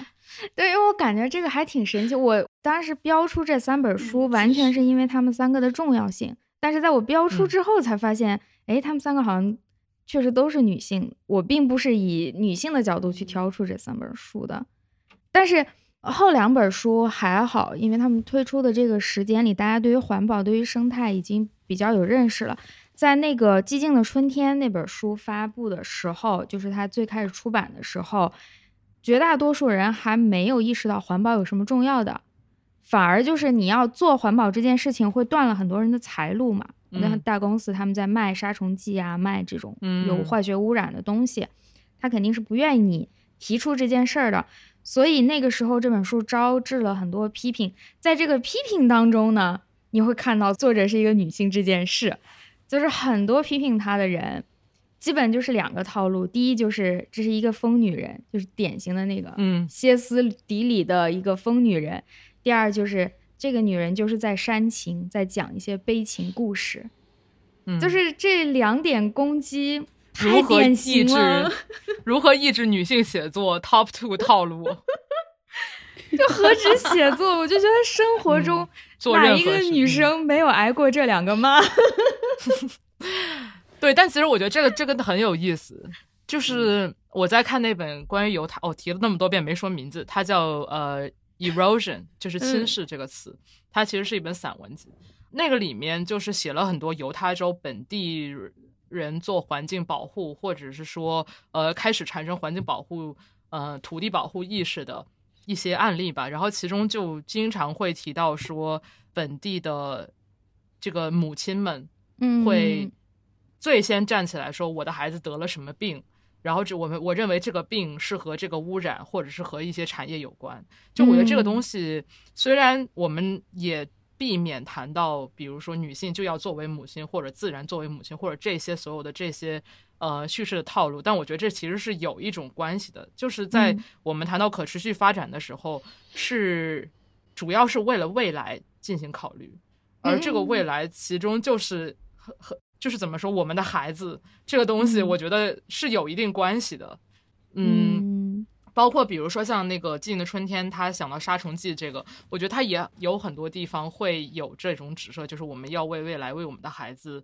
呃，做一些事情。嗯虽然我并不想说这个跟女性直接相关，但它确实我认为是有一点关系的。对，但这个相关的存在可能未必是归咎于性别，就是反而是因为嗯女性在那个年代更多的被就是在家庭，所以她就是看，到更多的孩子。对，嗯而是说你是因为社会你规定你你在这个空间里活动，你在家庭内部，对，所以他看到的东西反而也许会比男性要更嗯远。嗯对对对但是这是也许是有一定相关性。在外工作的那些男性，他的这个生活环境里可能比较少的能看到，呃，孩子或者自然的变化，女性反而有机会看到吧，有可能是嗯这种相关性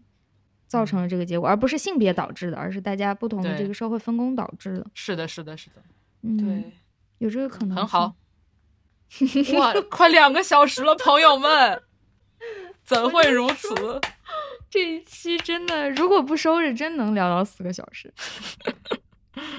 太可怕了。你结尾要越推荐歌曲吗，科子老师？好的，那结尾，你们那个你是风儿，我是沙，这是一个这是一个搞笑的，也可以不推荐。也可以，也可以磕子的。我们口头 推荐一下，你是风儿，我是沙，大家自己脑内唱啊，这个歌。我已经开始了，不要，我不要。我我我另外推荐一首吧，放放到片尾曲，是呃陆一一个 hiphop 歌手，你们听 hiphop 吗？突然有点我听过，但我不喜欢啊，是吗？我还挺喜欢陆一的，他这首这首歌就叫《风》，就一个字。我特别喜欢的是他这里吹小号的这位师傅，一般大家都叫他文师傅文志勇。嗯他小号就是，我觉得这首歌，嗯，不是说陆一的歌词不好啊之类的啊，但是这这首歌整个那个风的感觉，我觉得小号的贡献特别大。嗯，不知道为什么他就吹出了那种，就从你身边刮过的那种感觉，嗯很轻松，又很舒服，然后很抽象，我就很喜欢这首歌。好像跟我们的主题也有一点关系吧，就是一种自然。因为管乐器就是空气流动嘛，倒也是啊，你这么讲完就不浪漫了。就是风啊。好气啊！好的，好的，好的，好好的大家再见涂的两期，结束录音。哇越考越糊，是不是一个月又不用更新了呢？拜拜，大家再见。从他们激动的嘴里，你听到了声音。那里有语言的雏形，有不少生硬的吻和字或很勉强的地方，你听不清。像阵风来自很远的地方，仔细听。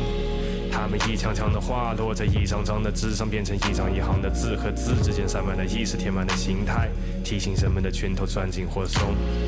衣服灌进了风，他们说起了故事，地面充满了象征在传承印线，你指出一面旗，挥舞着手势和符号，渐渐建立了队伍。都留了点胡子，也丢过些东西，都固执，期间也组织起思想。话语的锋芒变得有时候指向他们拾起军号，齐声地吹出漂亮的文字，吹出雕像的不朽，吹出了亮的风。